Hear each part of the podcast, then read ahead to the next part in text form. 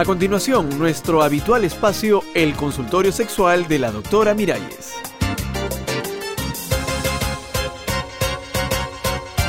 Amigas, amigos, ¿cómo están? ¿Cómo van pasando la vida? Estoy segura que contentos, alegres. Y si no lo están por alguna razón, pues alégrense también, que la vida es corta y hay que aprovecharla.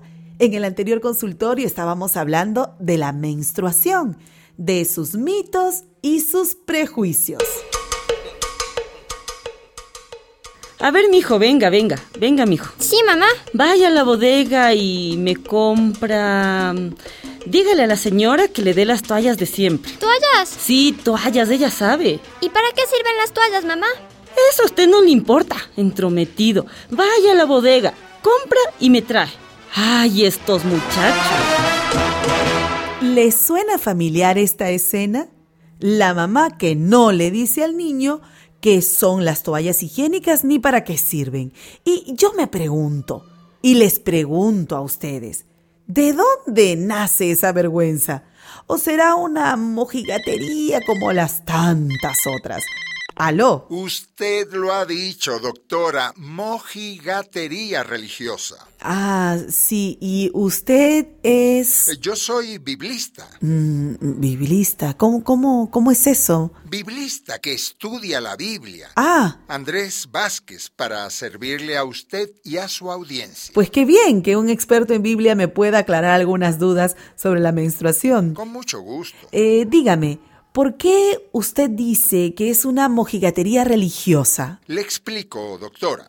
En la religión judía, cuando las mujeres tenían la regla eran consideradas eh, impuras, inmundas. Inmundas. Sí, sí, sucias durante siete días. No podían entrar al templo, eh, todo lo que tocaban, una silla donde se sentaban, cualquier cosa, se volvía impuro. No puede ser. Y las personas también. También. Por supuesto, el marido no podía tocar a su mujer durante esos días, y si lo hacía, era reo de muerte. Caramba.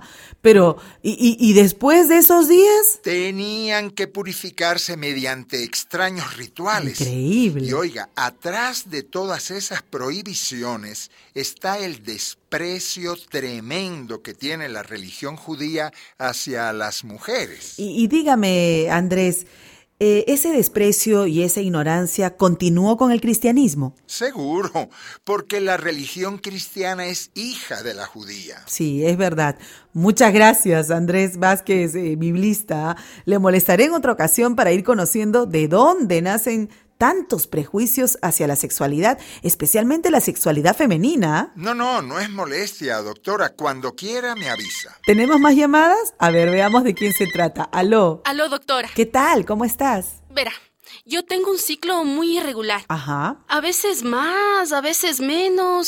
Sí, bueno, ¿y, y cuál es el problema? Porque muchísimas mujeres son irregulares. Ay, que a mí me han dicho que si me retraso, Sí. la sangre se concentra ahí, abajo. ¿Y? Y como el cuerpo no desfoga, me puedo hinchar como un globo y luego reviento, doctora. ¿Pero quién te ha dicho esa tontería? Eh, Mucha gente. Te vas a hinchar si comes muchas hamburguesas y arroz y papas, pero si te retrasas no pasa nada. Ay, será, doctora. El retraso puede deberse a tensión, a estrés, a, a muchos factores. Pero ¿y esa sangre tampoco sube a la cabeza? A ninguna cabeza, mujer. Ese es otro de los mitos de la menstruación. A ver, tenemos más llamadas. A ver quién llama ahora y con qué otro prejuicio nos sale. Aló. Esto no es ningún prejuicio, doctora.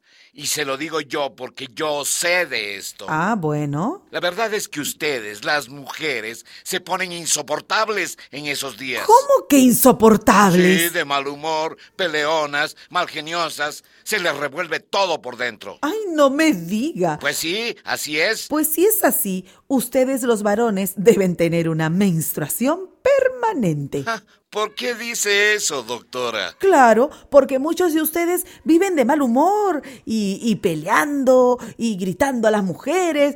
Eh, y- no me ah, fastidie. ah, ah, Ya ve, y colgándome. Ay, como usted, por ejemplo, con ese genio. Ay, estos hombres. Bueno, el tiempo ya se nos acaba. Les recuerdo que pueden hacer sus preguntas también a través de la web en el consultorio de sexualidad www.radialistas.net. Hasta la próxima, menstruantes y menstruados.